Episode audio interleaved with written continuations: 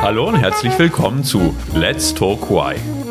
In diesem Podcast gehen wir, Christoph Engel und Alessandro Limentani, dem Warum unserer Gäste auf den Grund. Heute zu Gast Mario Bogisch. Lieber Mario, wir freuen uns sehr, dich als Gast in unserem Podcast begrüßen zu dürfen und dass du dir die Zeit für dieses Gespräch nimmst. Du bist in Potsdam geboren und aufgewachsen und hast in den preußischen Schlössern und Parks von Potsdam Sanssouci als Gästeführer einen deiner ersten Arbeitsplätze gefunden. Nach deinem Jurastudium hast du am Max-Planck-Institut für europäische Rechtsgeschichte promoviert und warst über 20 Jahre lang in verschiedenen strategischen und operativen Funktionen in der internationalen Finanzindustrie tätig. Die Leidenschaft für die Kunst hat dich jedoch immer begleitet und so bist du seit zehn Jahren als Kunstbotschafter für die bildende Kunst in ganz Europa unterwegs. Mit deinen Veranstaltungen und Publikationen lädst du zum bewussten Kunstgenuss mit allen Sinnen sowie zum Entdecken essentieller Botschaften der einzelnen Werke für unser Sein ein. Vor dem Hintergrund der großartigen Resonanz auf deine Veranstaltungen und Schriften gehst du seit 2020 ausschließlich dieser Tätigkeit nach. Lieber Mario, auf deiner Webseite schreibst du, neben atemberaubender Geschichte steht für mich im Brennpunkt, Kunstbotschaften in diesen Meisterwerken erkennbar zu machen, die unser Leben im Hier und Jetzt bereichern. Was können wir unter den Begriffen Kunstbotschaft und Kunstbotschafter verstehen? Und warum bist du Kunstbotschafter? Erzähl uns, wie ist diese originelle und spannende Idee entstanden? ja, die Idee hat sich entwickelt im Rahmen meiner persönlichen Auseinandersetzung mit Kunstwerken, auch vor dem Hintergrund sicher einer gewissen Lebenserfahrung, ist mir aufgefallen, dass in ja oft herausragenden Kunstwerken der europäischen Geschichte Themen auftauchen, die essentiell für unser Mensch, Menschsein sind und die uns praktisch äh, heute genau noch so berühren wie vor Hunderten und in manchen Fällen auch vor Tausenden von Jahren. Und das ist etwas sehr, sehr Faszinierendes.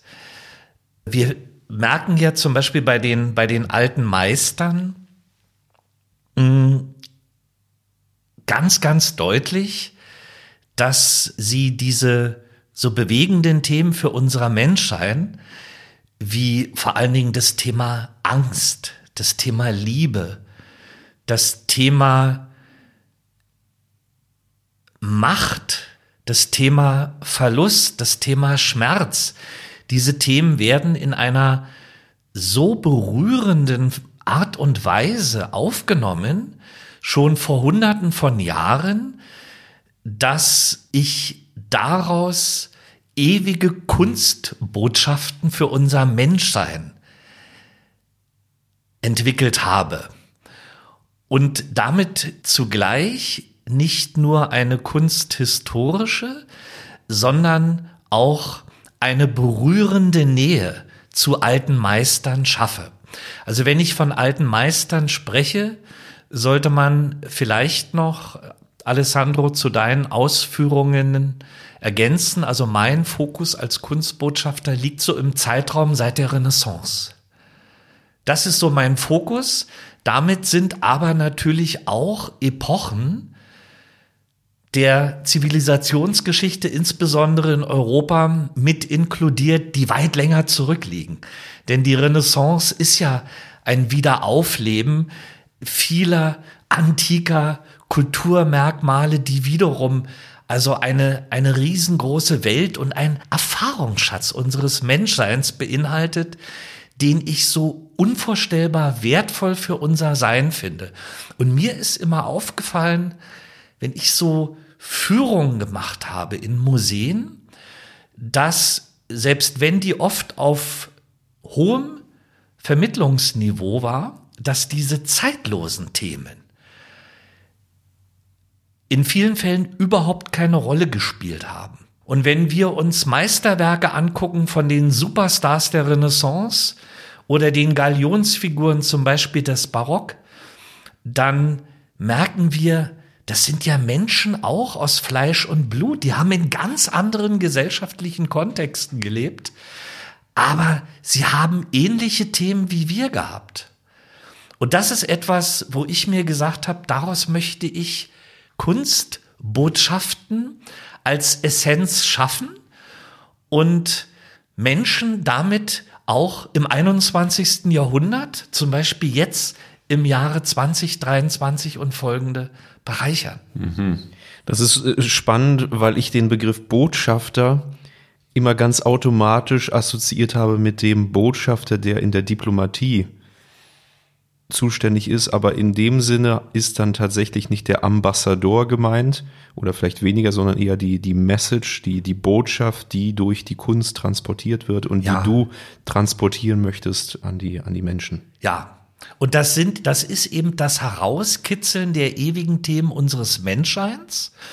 Aber Christoph, ich kann auch sagen, dass natürlich auch äh, eine rein kunsthistorische Note immer mit dabei ist auf hohem Niveau, weil ich vermittle natürlich nicht nur diese Botschaften des Menschseins, sondern wenn ihr meine Veranstaltungen besuchen werdet, hoffe ich, dass ich euch auch gleichzeitig immer Kunstgeschichte auf ganz hohem Niveau präsentiere. Das fließt alles in mein Gesamtkonzept mit ein, also das unmittelbare Berühren der Zuhörer, dieses Feststellen, dass ein Künstler vor hunderten Jahren so ein ähnliches Themenumfeld hat wie eigentlich ein Mensch heute, natürlich in einem völlig anderen Kontext.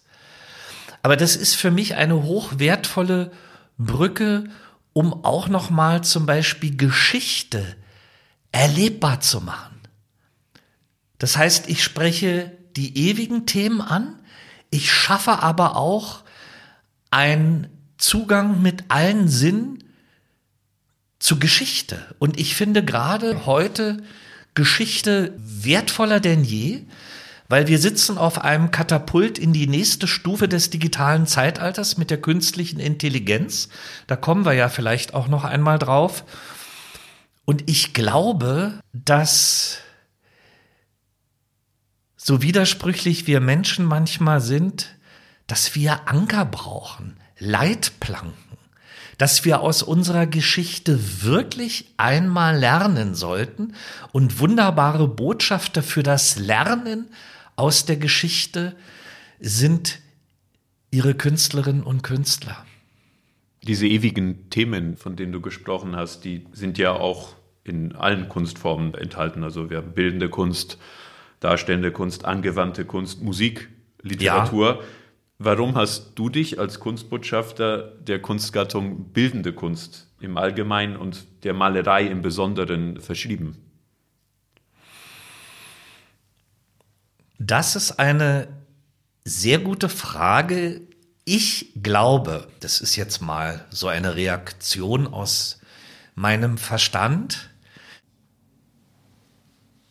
Das liegt vor allem daran, dass im Grunde genommen in meinem ersten richtigen Job, wenn ich das mal so allgemein sagen darf, nach dem Abitur, also sozusagen zwischen meinem Abitur und dem Studium, ich einen Arbeitsort hatte, der ganz viel mit mir gemacht hat.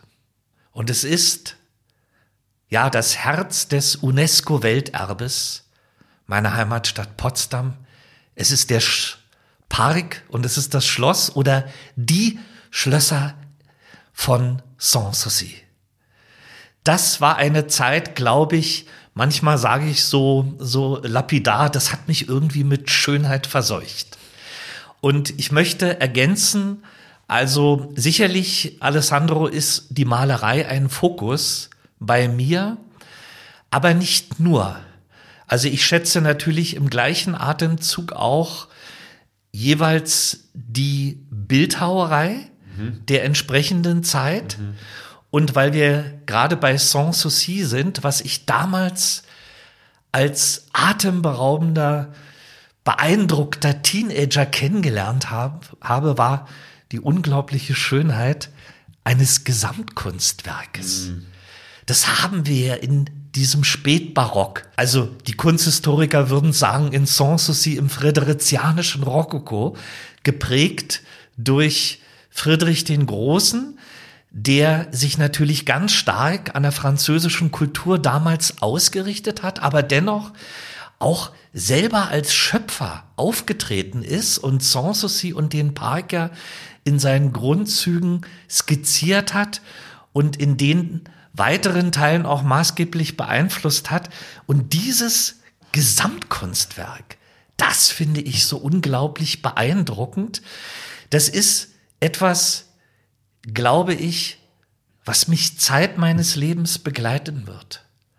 Und ich habe es damals unterschätzt. Und ihr werdet jetzt vielleicht lachen. ich habe ja so viel in der Zwischenzeit erlebt, viele Jahre, wie gesagt, im internationalen Finanzgeschäft. Ich war ja auch vorher einige Jahre in der Forschung. Ja. Ich habe sozusagen meine, meinen historischen wissenschaftlichen Schliff bekommen am Max-Planck-Institut für europäische Rechtsgeschichte. Da konnte ich auch noch mal mein Interesse für Geschichte befriedigen. Ich muss aber zugleich sagen, was in Sanssouci passiert ist, das ging so tief rein, dass ich mich jetzt nach all den Jahren ist jetzt wirklich mega lapidar, aber ich sage es trotzdem, an manchen Stellen mal gefragt habe, ja, eigentlich hättest du ja auch gleich da bleiben können, als Schloss- und Parkführer, der ich damals war. Mhm. Was mich bis heute fasziniert und was ich heute viel mehr wertschätze als damals, ist, ich war ja damals Teenager. Das müsst ihr euch mal vorstellen. Und es ist mir, das mag jetzt nicht arrogant klingen, aber ich kann es sogar durch ein Zeugnis belegen. Es ist mir damals gelungen, als wirklich ganz, ganz junger Mensch, Menschen, Gäste, Tatsache aus völlig unterschiedlichen Kulturkreisen zu begeistern. Ich hatte ja seinerzeit auch, wie gesagt, dann die Überlegung, vielleicht doch Kunstgeschichte zu studieren. Aber da ich angefangen habe, noch in der Zeit, wo es die alte DDR gab, war ein Studienrichtungswechsel auch gar nicht so mhm. einfach möglich. Und das ist vielleicht einer der Gründe, warum ich doch eine, ja, vor ein paar Jahren hätte man noch gesagt, bürgerliche Karriere in Anführungsstrichen zwischengeschaltet habe. Aber das, was in Sanssouci passiert ist, das habe ich ja später neben meinem Studium noch nebenberuflich gemacht, bis ich dann natürlich als Vollprofi auch irgendwann in die Praxis gegangen bin und dann war natürlich für so etwas auch keine Zeit mehr. Ich war ja dann auch an völlig unterschiedlichen Orten in Deutschland und international, aber die Liebe zum Gesamtkunstwerk Sanssouci, die hat mich Zeit meines Lebens geprägt. Und damit eben der Fokus, du sagtest ja schon Malerei, Bildhauerkunst, aber auch Architektur, Gartengestaltung. Das ist etwas so Besonderes, was ich gerade am alten Europa unglaublich äh, schätze. Und deswegen liebe ich ja diese großen Schlösser und die Parks mit ihren, ja, so vielen Weisheiten, mit ihren Kunstbotschaften in all diesen unterschiedlichen Kunstrichtungen, die sich dort vereinigen. Aber ist das eher der, der Ort an sich, dieses Gesamtkunstwerk, was dich erfüllt, oder ist es dann vor allem auch die, die Vermittlung als Kunstbotschafter mit anderen Menschen zusammen? Es ist beides. Es ist beides. Ja. Ich glaube ja, dass man andere Menschen eigentlich nur begeistern kann, wenn man selber entflammt. Ja. Das Absolut. wisst ihr beide wahrscheinlich auch aus der Musik. Und mir geht es oft so, dass wenn ich zum Beispiel im Park von Sanssouci unterwegs bin oder auch in, in schönen Brunnen oder wo auch immer, dass ich auf der einen Seite selber also völlig inspiriert bin. Und in einem zweiten Schritt möchte ich das mit Menschen teilen. Deswegen bin ich zuletzt auch zunehmend auf Social Media, unterwegs und mach aber vor allen Dingen, und das ist mir noch viel wichtiger, eben diese Tätigkeit als Kunstbotschafter. Um wirklich in die Vermittlung zu gehen und das ist jetzt natürlich noch mal auf einer ganz anderen Ebene möglich als als äh, Teenager, als damals wirklich blauäugiger Steppke, würde der Berliner sagen, in Potsdam, weil ich ja jetzt diese Anreicherung habe, auch durch Lebenserfahrung. Und weil ich auf diese Welt natürlich noch mal einen ganz, ganz anderen Blick äh, bekommen habe. Und deswegen habe ich auch vorhin gesagt, es war natürlich sehr lapidar gemeint. Also ich bin jetzt bereichert auch durch meine internationalen Erfahrungen. Auch, dass ich was von Gesellschaft und Wirtschaft wirklich verstehe. Dass ich eben nicht nur der Schlossführer oder der Parkführer Mario geblieben bin oder vielleicht auch jemand, der sich das ganze Leben nur mit Kunst beschäftigt hat. Ich finde gerade also eine interdisziplinäre Ausrichtung, eine unglaubliche Bereicherung für unser Menschsein. Das ist das, was ich aber auch immer gemacht habe, auch zu Zeiten, wo ich zum Beispiel in, in München, in Frankfurt oder in London gearbeitet habe. Ich habe immer versucht, über den Tellerrand zu schauen. Und die Liebe zur Kunst war ja zwischendurch nie tot. Es war nur zu wenig Zeit. Aber ich, ich werde nie vergessen, in, in meiner Zeit in London habe ich am Anfang zu meinen Berliner Freunden, damals auch zu meinen Eltern gesagt, ich komme euch bestimmt ganz oft besuchen. Ich habe einen tollen Arbeitgeber, ich krieg auch die Heimflüge regelmäßig mal finanziert und ich bin dann in London kleben geblieben. Diese Kunstsammlung, die National Gallery, die Tate, allein der Blick von Greenwich Hill auf, auf London, das ist ja ein Riesenkunstwerk an sich. Es ist so eine Gänsehaut. Und irgendwann, und jetzt komme ich nochmal zu dir zurück, lieber Alessandro, habe ich dann gesagt, ich bin selber on fire und ich möchte das on fire weitergeben. Und es ist eben ein zum Teil sehr hoher wissenschaftlicher Anspruch, den ich aber leicht verständlich vermitteln möchte. Mhm. Und da sind sie wieder. Die Weisheiten ja. des ewigen Menschseins, die wir in Parks und dann auch natürlich in der Malerei, in Skulpturen, in Darstellung überall sehen. Ja. Übrigens, weil du das vorhin gesagt hast, ich kann mich noch erinnern als Teenager, dass ich mit der Malerei am Anfang gar nicht so viel am Hut hatte. Ich kann mich noch erinnern, ähm, wir hatten ja damals eine sehr, sehr gute Ausbildung, auch schon in der ehemaligen DDR. Und äh, bei den Prüfungen ist wahnsinnig viel gefragt worden und ich hatte immer so ein bisschen Hemmung. Ich dachte, Mensch, hoffentlich fragen die mich nicht nach diesen vielen Gemälde im Schloss Sanssouci. Ihr wisst wahrscheinlich, Friedrich der Große war ja leidenschaftlicher Kunstsammler. Und seine Schlösser sind ja mit Gemälden angereichert bis zum geht nicht mehr. Er hat sich ja später die traumhaft schöne Bildergalerie gegönnt, um der Welt zu zeigen, was er auch für eine große Kunstsammlung aufbauen könnt, äh, konnte. Und ich habe damals immer gedacht, ach, na ja, das reicht doch, das Gesamtkunstwerk. Und am Anfang dachte ich, boah, dieses Barock, hast du ja auch schon wirklich sehr viel wülstige Gestalten. so, ja, so manchmal so fast aufgeblasene Figuren, die durch irgendwelche Wolkenreiche führen.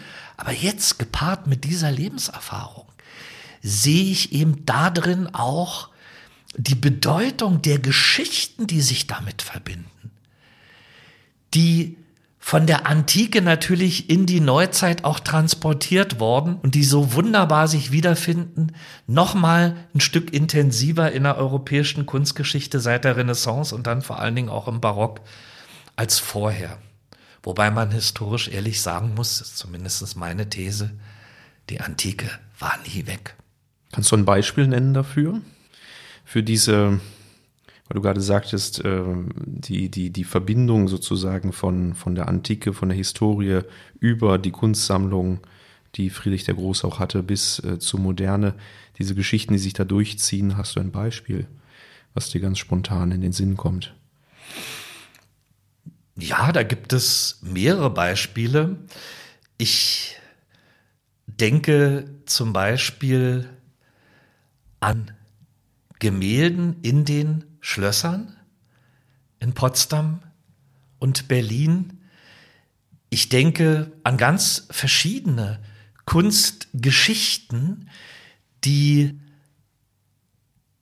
ja in der Antike entstanden und später wieder wachgeküsst wurden. Nehmen wir mal ein Beispiel Apoll und Daphne. Ist ja so ein Mega-Werk, was vor allen Dingen im Barock eine unglaubliche Bedeutung bekommt, ist aber ein antiker Mythos. Und ich weiß nicht, ob ihr diese atemberaubend schöne Skulptur von Gian Lorenzo Bernini in der Galleria Borghese mhm. in Rom kennt. Es ist ja dieser Moment von diesem Bildhauer im Frühbarock, im Zeitalter der Emotionen festgehalten, wo Apoll, der verrückt ist, nach Daphne sie greift, um sie praktisch, ja, zur körperlichen Liebe zu zwingen. Und die Daphne ruft ja höhere Kräfte, sag ich jetzt mal allgemein, im letzten Moment an und verwandelt sich in so einen Lorbeerbaum. Und das macht, ah, ja. das macht Bernini mit einer solchen Fantasiefülle, dass es ein maßgebliches Thema auch in der barocken Kunst wird. Übrigens auch in der Malerei, bis hin dann zu Friedrich den Großen, der zum Beispiel in seiner Ovid-Galerie, in den neuen Kammern im Park von Sanssouci, solche Themen wieder aufnimmt und auch Apoll und Daphne dort in wunderbaren Reliefs der Gebrüder Renz, die damals aus Bayreuth nach Potsdam kamen, wieder aufleben lässt. Es ist, es ist eine Liebeserklärung an die Liebe, an die Sehnsucht, aber auch an die Gefahr des Themas Liebe. Mhm. Weil der Apoll ordnet ja seinem Interesse alles, alles Mögliche unter. Mhm. Vor allen Dingen will er Daphne um jeden Preis erobern, um es mal nett zu sagen. Dabei ist er sich jeden mittels recht. Und ich finde es so schön, man sieht bei Friedrich in seinem Gästehaus dann auch noch mal diesen Interpretationsschlenker, dass sich ja Apoll sogar der Mächte der Urkraft der Antike, des Eros, wo wir vorhin noch drüber gesprochen haben, bedienen will. Also dieser Pfeile, die man abschießt, um dann sozusagen, ja, ich sag's jetzt mal so ein bisschen theoretisch, das Subjekt der Begierde zu erobern. Und Eros hat das ja nicht gefallen. Und das sieht man so wunderbar in den neuen Kammern im Park von Sanssouci. Eros hat es nicht gefallen. Und er wird praktisch, und das ist schon richtig intensiv, er wird dem Apoll einen roten Pfeil abschießen in seine Richtung. Also das heißt, Apoll wird von Liebe und Feuer entflammen. Daphne wird aber von einem blauen Pfeil getroffen und dieser blaue Pfeil bringt die Liebe für immer zum Erlöschen. Und deswegen will Daphne natürlich noch viel weniger von diesem Apoll überwältigt werden. Und sie verwandelt sich für immer, ja, in einen Lorbeerbaum. Und das wird für Apoll, obwohl er so ein mächtiger, so ein einflussreicher Gott in der Götterwelt des Zeus ist, das wird für Apoll also prägend bleiben, obwohl er eigentlich so über allem schwebt mhm. und nicht desto weniger hat später dann daraus eben auch dieser Lorbeerkranz in der Geschichte so eine Bedeutung bekommen. Da gibt es viele Geschichten. Ne? Also mir fällt übrigens noch eine spontan ein, aber ich möchte euch natürlich auch nicht nur diese Mythen erzählen, aber eine, die mir spontan auch noch einfällt, das ist diese berühmte Geschichte der Danae, der Goldregen der Danae, die, ja, sag ich mal, eine, eine wunderschöne Tochter eines ja, Königs in der antiken Welt, Acrysius war und auf die hatte Zeus ein Auge geworfen. Und Akrysius wird ja ein Orakel zuteil. Und dieses Orakel sagte, du wirst einen Enkel bekommen und wenn er männlich ist, wird er dich irgendwann töten. Und daraufhin hat Akrysius gesagt, ich habe so eine mega schöne Tochter. Die darf aber nicht mehr raus, mhm. weil wenn sie in Kontakt mit Männern tritt mhm. und älter wird und auch zu einer schönen Frau heranreift, was sie dann auch tut, dann wird es irgendwann passieren, dass sie auch schwanger wird und wenn sie dann einen Enkel bekommt, das Risiko kann ich nicht eingehen. Deswegen, ich sage es jetzt stark vereinfacht, nicht, dass ihr euch wundert, wird sie, naja, in so eine Art Turm gesperrt, hat dort durchaus dort natürlich auch, ja, aber im sehr begrenzten Rahmen ein sehr schönes Leben als Königstochter, aber sie kann nicht mehr raus. Nur für den Gott der Götter, für Zeus, kein Hindernis, denn ihr wisst vielleicht aus dem Mythos, er hat sich ja immer wieder mhm. verwandelt, ja, ja. um sich Subjekte der Begierde praktisch ja, um sie zu überwältigen, um sie lieben zu können. Und er verwandelt sich dann in diesem Goldregen. Und die Danae wird ganz unterschiedlich in der Kunstgeschichte dargestellt. Und das ist so ein spannendes, ein, ein, ein spannendes Feld, also wie, wie sie sich öffnet in der Malerei und auch in der Bildhauerei, letzteres, wie gesagt, in den neuen Kammern, wie sie sich dem Goldregen dann öffnet und das ist so, das ist so eine krasse Interpretationsplattform. Bis hin zu Behauptungen in der Kunstgeschichte, denen muss man nicht folgen, aber die gibt es und es ist so interessant, sie zu diskutieren. Klar, auf der einen Seite war der Zeus hinterhältig. Auf der anderen Seite war aber Danae trotzdem so offen für den Goldregen, der ihr in den Schoß fällt und ganz krasse Interpreten sagen, naja, das ist ja ein historisches Merkmal auch für die Käuflichkeit von Liebe. Mhm. Und da sind wir wieder in diesem Thema Zeitlosigkeit. Absolut ein Thema, was auch sehr aktuell, glaube ich, politisch derzeit besprochen mhm. wird, ja. äh, über das Verbot von Prostitution. Ja. Aber das, äh, ja, das ist sicherlich, sicherlich hochaktuell, absolut, absolut. Insofern bildet natürlich die Kunst, gleich welcher Gattung, auch immer die Gesellschaft ab und die Entwicklungen der Gesellschaft. Ähm, das ist sicherlich ein, ein, eine große Aufgabe von Kunst. In der Oper sehen wir das auch. Ja. Dass die Zustände der Gesellschaft abgebildet werden sollen, kritisiert werden sollen. Einige Opern wurden auch immer wieder die Libretti zensiert. Ähm, es gibt einige Opern von Verdi, äh, die, die jetzt auch zensiert werden. Wir sehen auch die Gesellschaftskritik bei Mozart, Le Nozze di Figaro. Mhm. Also das ist sicherlich ein großes Thema, was, was immer wieder eine Rolle spielt in der Kunst. Zu einem weiteren Themenkomplex und wir werden auf jeden Fall auch wieder zurückkommen auf, auf deine Begeisterung und die, die Kunst. Dem französischen Historienmaler Paul de la Roche wird das folgende Zitat zugeschrieben. Ab heute ist die Malerei tot. Und er kritisierte mit dieser Aussage damals das Aufkommen der Fotografie als neue Kunstform der bildenden Kunst. Hm. Heute, und dieses Zitat ist jetzt über 200 Jahre her, heute könnte sich diese Kritik gegen die neue Kunstgattung generative Kunst richten. Äh, generative Kunst, und ich möchte das einfach nur kurz einordnen, auch für unsere Zuhörerinnen und Zuhörer, ist die Schöpfung visueller, auditiver und interaktiver Kunstwerke durch Algorithmen und computergestützte Prozesse. Mhm. Und eine Form der generativen Kunst ist die sogenannte KI-Kunst, mhm.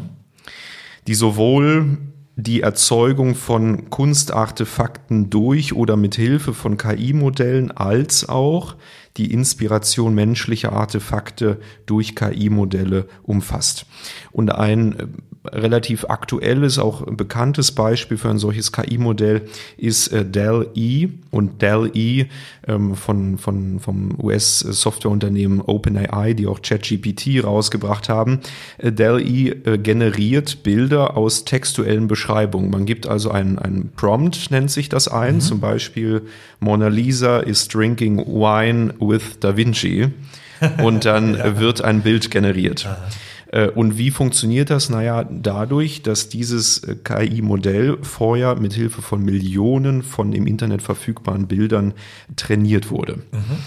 Die Frage, die sich natürlich stellt und die man immer stellen kann, ist, ist das Kunst? Beziehungsweise etwas abstrakter gefragt, was ist Kunst überhaupt? Und bevor ich dich antworten lasse, ähm, haben wir natürlich, wenn wir in unser Grundgesetz schauen, ne, Artikel 5 Absatz 3 Satz 1, die Kunstfreiheit. Äh, und hier auch vom Bundesverfassungsgericht ja ganz unterschiedliche Kunstbegriffe, die mit der Zeit herausgearbeitet wurden, die wir jetzt aber auch nicht alle durchexerzieren müssen. Ähm, nur um zu sagen, dass Kunst grundsätzlich sehr, sehr weit verstanden wird in rechtlicher Hinsicht. Wenn wir jetzt allein aus dem rechtlichen Kontext heraustreten, können wir uns fragen, was ist Kunst? Und an dich also die Frage als Kunstbotschafter, was ist Kunst für dich? Kunst ist für mich das Resultat eines kreativen Prozesses und zu dieser Kreativität waren zumindest bisher nur Menschen in der Lage. Das hört sich jetzt theoretisch an, das möchte ich aber erstmal so feststellen. Für mich dann nochmal als Person Mario Bogisch ist Kunst etwas, das über den kreativen Prozess hinaus mich berührt, das mich ergreift, das mich inspiriert das mich auf eine Art und Weise anregt, dass ich selber zum Ideengeber komme und letztendlich meine Begeisterung und die damit auch verbundenen Ideen und Inhalte anderen weitergeben möchte. Wo ich auch persönlich mich bereichert fühle. Und das ist eine Berührung, die dort stattfindet, die man nicht immer nur mit Worten beschreiben kann. Und ihr wisst ja, ich habe mein aktuelles Format, ist ja das Format Emotionen, was ich hier museal in Frankfurt im Moment präsentieren kann. Und es passt vielleicht insofern ganz gut zu diesem Thema, was ist Kunst für mich? Ich glaube, Kunst ist etwas Berührendes, was ich bewusst spüre, was aber darüber hinaus auch auf einer Ebene etwas mit mir macht, die vielleicht Unbewusstes berührt. Also, wenn man ganz einfach sagt, man würde sagen, also die ganz tief reingeht, die mich verbindet übrigens mit dem Schöpfer des Kunstwerkes. Und es sind bei mir übrigens nicht nur die alten Meister. Ich liebe auch Künstlerinnen und Künstler der Moderne, insbesondere also auch die klassische Moderne, hat meine Hochachtung, auch die vielen Kunstrevolutionen dann, die wir schon im 19. Jahrhundert auch haben. Und die Malerei übrigens, die zwischendurch für tot erklärt wurde, sie war ja nicht tot. Sie hat sich im Rahmen solcher Herausforderungen, solcher technischen Entwicklungen ja selber auch diesen Herausforderungen gestellt. Sie hat neue Formen gefunden und ist selbst aber auch noch in den ganz alten klassischen Formen heute immer noch vertreten, mittlerweile auch sehr, sehr beliebt wieder. Also Kunst ist für mich etwas Berührendes wo, wo ich mich angesprochen fühle, wo ich innehalte, wo ich übrigens, und da äh, lade ich eben auch sehr, sehr viele Menschen zu ein, wo ich mal vielleicht aussteige aus den Hamsterrädern einer medialen Erregungsgesellschaft. Der Begriff ist übrigens nicht von mir, aber ich finde ihn irgendwie faszinierend, weil wir sind ja heute zu jeder Zeit, wenn wir das wollen, mit allem Möglichen verbunden. Ja. Und wenn ich vor einem Kunstwerk stehe, was mich begeistert, was mich berührt, was ich zum Teil als Begeisterung beschreiben kann, aber nicht immer allumfassend, dann denke ich überhaupt nicht daran, ständig irgendwelche Nachrichten über Smartphones oder andere elektronische Mittel zu verfolgen. Das ist dann für mich ein, ein Geschenk, auch eine Reise in das Kunstwerk, wozu ich ja auch die Teilnehmer in meinen Formaten einlade. Und für mich ist bis heute, ja, vielleicht klingt das ja auch ein bisschen konservativ, da können wir gerne noch mal drüber sprechen. Für mich ist natürlich Kunst letztendlich etwas zutiefst Menschliches. Aber ganz ohne Technik ging es ja auch in der Vergangenheit nicht. Natürlich brauchte der Mensch ja erstmal, wenn wir beim Thema Malerei bleiben, der brauchte ja auch erstmal eine Plattform, auf der er malen konnte. Es waren am Anfang Felsstücke in Höhlen oder andere Grundlagen. Nun, und später hat er dann natürlich auch immer professioneller Farben entwickelt, Maltechniken. Seit der Renaissance auch in atemberaubender Form die Perspektive. Und insofern war ja Technik auch im Spiel letztendlich, aber immer unter der Herrschaft eines Schöpfers, der Künstlerin oder des Künstlers.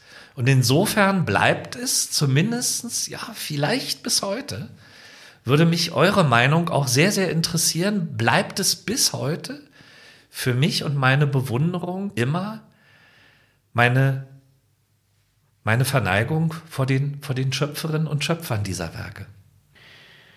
Nun ist natürlich gerade die generative Kunst dazu geschaffen, dass letzten Endes jeder auch Schöpfer sein kann am Ende des Tages. Ähm, insofern besteht natürlich hier auch die, die Chance, die, die Opportunität für, für viele Menschen, kunstschaffend zu werden.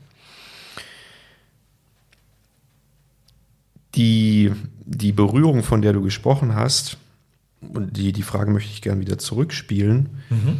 Inwiefern könnte, ist vielleicht auch etwas provokativ gefragt, inwiefern ist eine, ein generatives Kunstwerk, wenn wir es mal so bezeichnen wollen, der Berührung nicht zugänglich?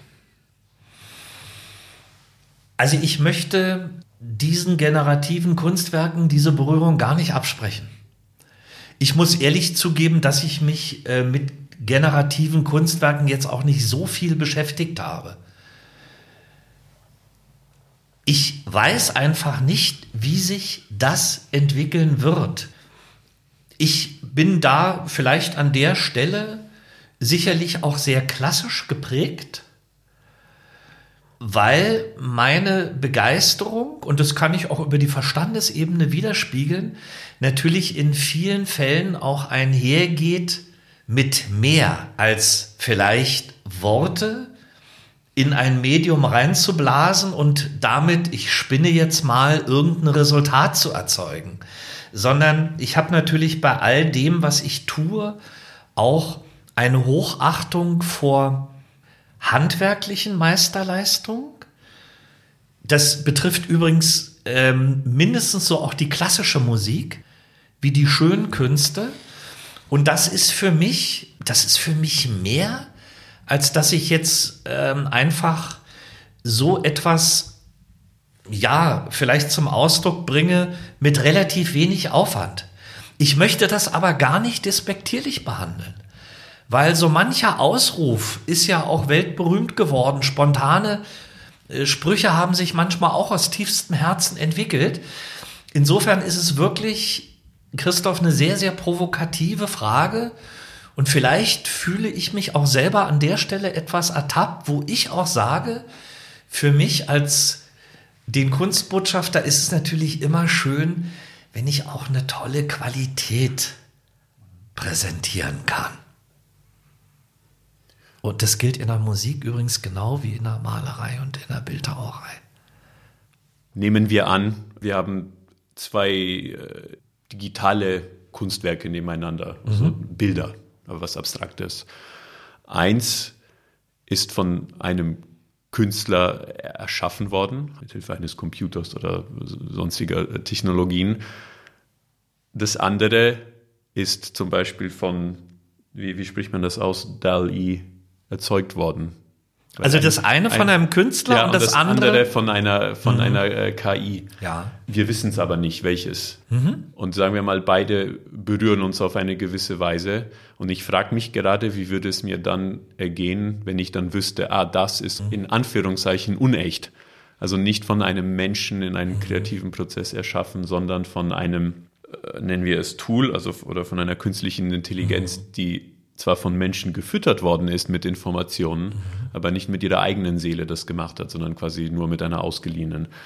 Würde mich das dann anders berühren, wenn ich das wüsste? Und wie würde es dir dabei ergehen? Ich glaube, dass ich es führen würde. Das ist übrigens toll. Diese Frage passt sehr gut zu einem Thema, was mir auch wichtig ist. Ich werde gleich noch was auch zu deiner Frage sagen.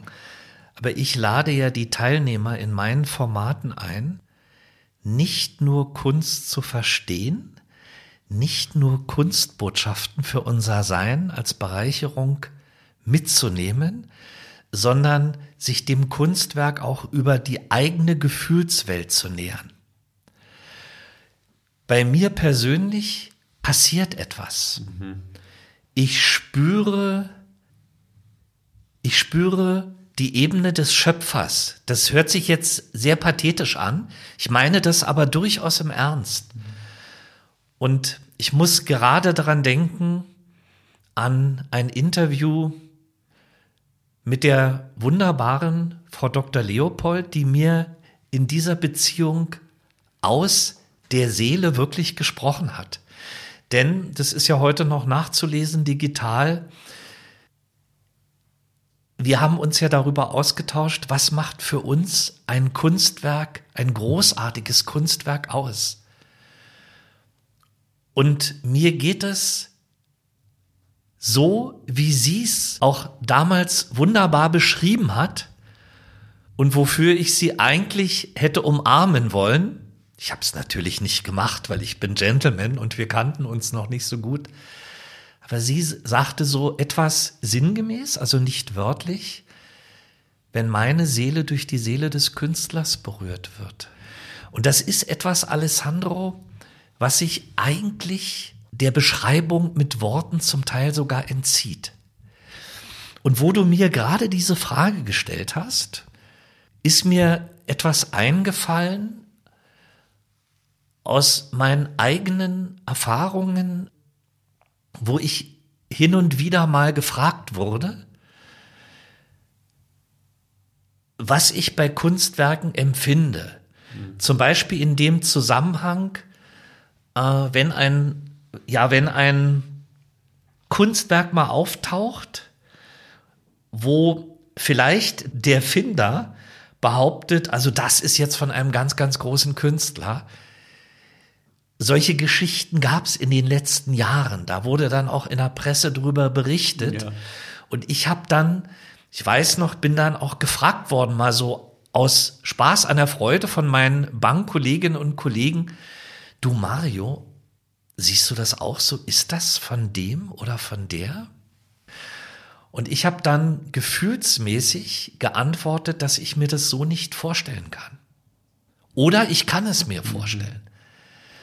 Ich glaube, es ist, es ist eine ganz besondere Aura, die ich spüre. Mhm. Und ich habe gar nicht immer so einen ganz detaillierten technischen Sachverstand wie zum Beispiel ein Restaurator oder jemand, die Top-Museen auf der Welt sind ja da mega gut ausgerüstet, auch mit Instrumenten, die, die ich ja alle nicht habe, wo man also wirklich technisch auch noch mal ein Kunstwerk ganz besonders erfassen kann. Aber weißt du, Alessandro, ich spüre es manchmal an der Aura, ob es ein Kunstwerk ist, wo ich sage, ja, kann ich mir vorstellen, es ist ein Caravaggio oder es ist keiner. Das ist etwas, das kann ich nicht erklären. Aber ich habe in den Fällen, wo ich mal einfach so aus Spaß und Freude damit konfrontiert wurde, immer ganz gut gelegen, ohne dass ich irgendwelche technischen Begründungen dafür habe, mhm. sondern mir hat die Aura dieses Kunstwerkes entweder bei mir Misstrauen erzeugt oder ich habe gesagt, ja, kann ich mir vorstellen. Und das ist etwas, und jetzt sind wir nochmal, Christoph, bei deinem KI-Thema. Ich weiß nicht, wie sich die Kunst in den nächsten Jahren entwickeln wird, aber ich glaube, Menschen wollen sich ja ohnehin gerne verbinden.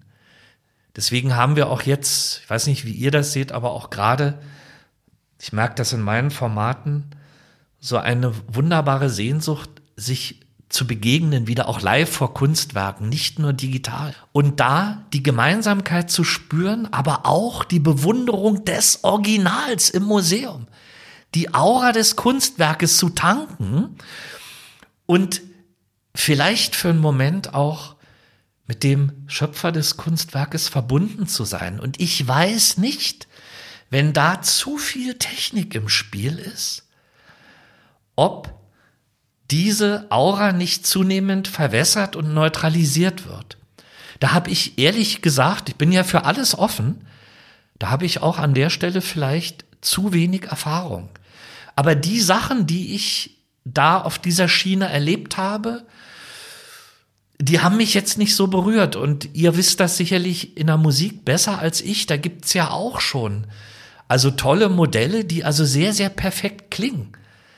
Aber manchmal ist es eben auch das zutiefst Menschliche, wenn es nicht ganz so perfekt ist. Da ist noch Spontanität, da ist Geheimnis und da ist auch etwas, worüber man durchaus auch mal streiten kann. Auch das Kindhafte, ne? also das, was ja. uns ja angelegt ist und Technik ist ja dagegen etwas, was Ja. halt da ist und was wir erlernen. Und das kann dann quasi dem Zugang zu diesem äh, Kindhaften äh, tatsächlich auch verschließen. Und hinzu kommt, dass ja die künstliche Intelligenz immer besser wird. Also sie verbessert sich ja sozusagen jeden Tag selbst mit den Informationen, die ja immer wieder in das System eingespeist werden. Das heißt, die Idee dahinter ist ja irgendwann die Perfektion zu erreichen. Nur was ist das? Absolut, Christoph, das ist die was nächste ist Frage. Perfektion? Also wenn ich mal, äh, äh, da fällt mir ein Bild ein. Unter anderem bin ich zu diesem Bild inspiriert worden durch den großen Nobelpreisträger Eric Kandel, der sich ja ganz viel mit der Wirkung von Kunstwerken, in seinem Fall übrigens insbesondere von Kunstwerken der Wiener Moderne, aber nicht ausschließlich, er hat sich mit der massiven Wirkung von Kunstwerken auf unsere Psyche, aber auch auf unsere Körperlichkeit beschäftigt. Und ich kann mich erinnern, es ist so wunderbar, wie er an einer Stelle sich auch beschäftigt mit diesem Phänomen, dass es manchmal auch eine relativ einfache, aber menschliche Linienführung ist, die uns berührt. Und wenn ihr euch mal die Entwicklung in der Malerei anschaut, die wird ja, also sie explodiert ja in Europa seit der Renaissance, die wird ja in einer Art und Weise perfekt, dass man ja also praktisch zur Zeit der Renaissance und in den Jahrzehnten danach dachte, es wird nie wieder etwas Schöneres geben. Damals hatte eben noch keiner das Barock auf dem Plan. Ist ja auch menschengemacht. Ist übrigens das Zeitalter der Emotionen schlechthin. Nur Kendall schaut sich das an und merkt dann aber irgendwann, insbesondere infolge der Entwicklung der schönen Künste auch im 19. Jahrhundert, haben wir parallel zur Entwicklung der Wissenschaft, der Technik, der Gesellschaft eine Entwicklung in der Kunst, die sich immer weiter überschlägt und die immer mehr in die Abstraktion geht, die diese Perfektion des Figurativen auf einmal wieder verlässt. Und es gibt mittlerweile Neurophysiologen, die sich mit folgendem, mit folgendem faszinierenden beschäftigen. Und das ist mit der Ähnlichkeit einiger urzeitlicher Darstellung, die man in Höhlenmalerei gefunden hat, mit abstrakter Kunst im 20. Jahrhundert. Also da möge man mir jetzt verzeihen. Also ich möchte jetzt nicht, dass hier jetzt irgendeiner natürlich am Ende des Podcasts sagt, oh, jetzt ist aber der Mario despektierlich, sondern ich glaube, also ich, ich liebe ja gerade diese revolutionären Expressionisten im frühen 20. Jahrhundert. Aber manches geht so weit in die Abstraktion, dass eben der gesamte Perfektionismus, der sich entwickelt hat, gerade in der Malerei mit der Renaissance, dass der immer stärker in die Vereinfachung geht, aber zumindest noch im 20. Jahrhundert zutiefst menschlich bleibt und uns nach wie vor berührt. Und deswegen, jetzt komme ich nochmal zu deiner These, Christoph, bin ich mir eben nicht so sicher. Was heißt denn Perfektion eigentlich? Und was, für jeden ist ja sicherlich Perfektion etwas anderes. Es gibt Leute, die brennen eben für diese abstrakte Kunst. Und dann gibt es aber Leute, die sagen, ja, damit kann ich überhaupt nichts anfangen. Ich brauche einen Michelangelo. Absolut. Also was ich, was ich mit Perfektion äh, meine in diesem Zusammenhang ist, die Möglichkeit, etwas zu überarbeiten, ist unglaublich leicht geworden. Mhm. Das heißt, ich ändere einfach meinen Prompt, ich passe meinen Prompt an und bekomme dann das Ergebnis, was dem, was ich mir vorstelle, näher kommt. Aber wo ist dann das Kunstvolle daran? Das ist die Frage, die man sich immer stellen kann. Es wird dann immer technischer eigentlich. Absolut. Ne? Und was der ist Der denn? kreative Prozess des Schöpfers, ja. wenn das ja auch zur Kunst gehört. Und das gehört garantiert ja. dazu. Das ist übrigens, was du da gerade sagst, Alessandro, ist für mich gerade deshalb so faszinierend.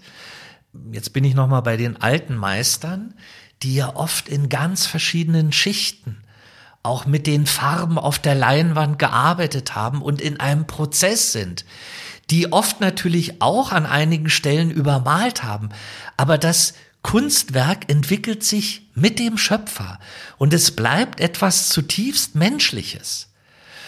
Und meine, ja, ich weiß nicht, ob man von einer Sorge sprechen kann, aber meine Befürchtung, sagen wir es mal so, Christoph, ist, je mehr wir das perfektionieren, wir wissen ja gar nicht, was ist denn eigentlich dann Ziel dieser Perfektion. Wir können mit Perfektion dann auch in die Langeweile laufen. Also erstens, wer bestimmt denn, was perfekt ist?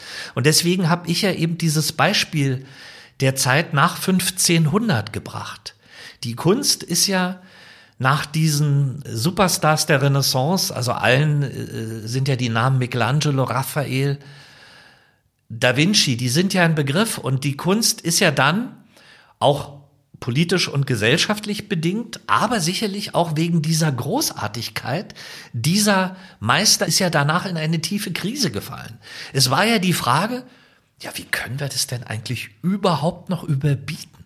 Das, also sowas Schönes wie den David von Michelangelo.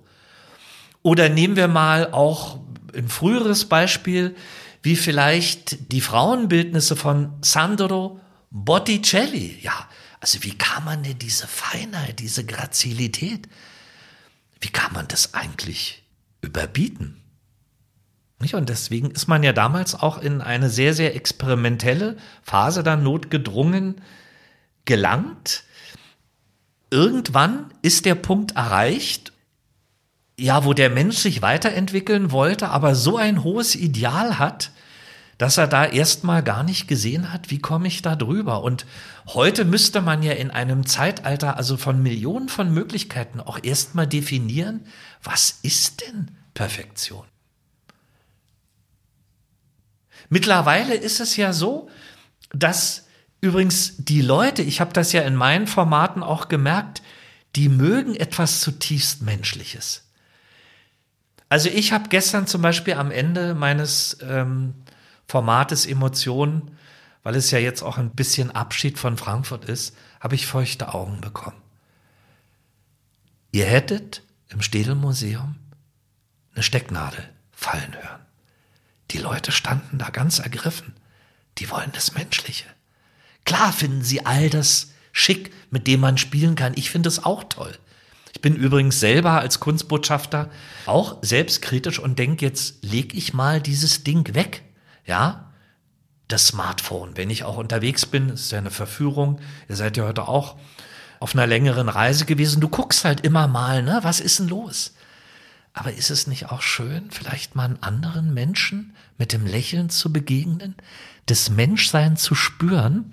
Und wenn wir immer weiter, ich sag's jetzt mal abstrakt, Christoph, in diese Perfektion gehen, dann werden wir ja alle irgendwann so eine Stromlinie. Die Gefahr besteht übrigens schon heute. Ne? Es gibt ja so ideale Formen. Also vielleicht seid ihr da technisch auch besser unterwegs, aber ich beobachte das natürlich auch. Gibt es alles auch Gründe dafür? Aber ja, also wir haben heute äh, auch in, in, der, in, in, in der Infrastruktur, bei Flugzeugen, bei, bei Autos natürlich immer mehr, also auch Formen, die vergleichbar sind. Es ist jetzt sicherlich äh, ungerecht, weil ein Auto kann Kunstwerk sein, muss aber nicht. Und da geht es natürlich auch wirklich knallhart um Effizienz. Gesichtspunkte. Aber ich glaube, unser Menschsein ist eben mehr als Perfektion und Effizienz. Und wenn wir alles immer perfekter machen wollen, dann sind wir irgendwann selber in der Gefahr, eine Maschine zu werden. Und ich persönlich übrigens habe darauf nicht so viel Lust. Ihr wisst ja, es gibt ja schon diese Gedanken, es gibt ja schon Cyborgs. Na? Und die Frage ist, was macht das mit uns? Und mein, mein Wunsch wäre, ich finde ja die Möglichkeiten von Technik super beeindruckend.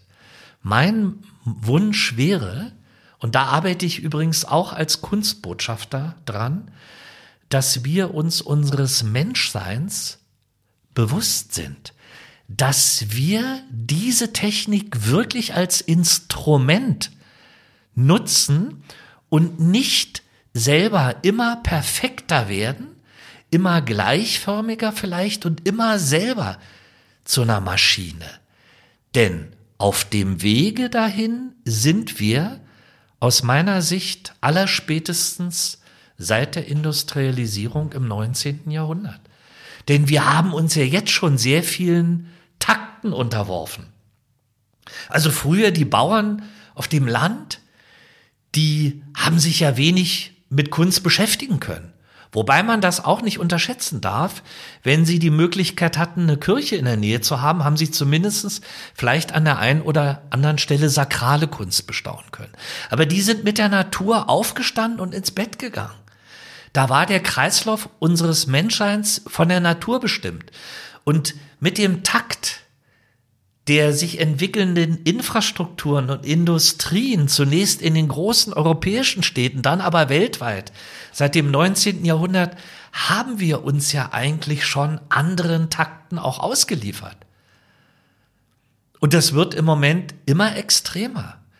Und es macht übrigens auch was mit unserem Körper. Und ich glaube, dass mit dieser rasanten Entwicklung der Technik oft das seelisch-geistige nicht mitkommt.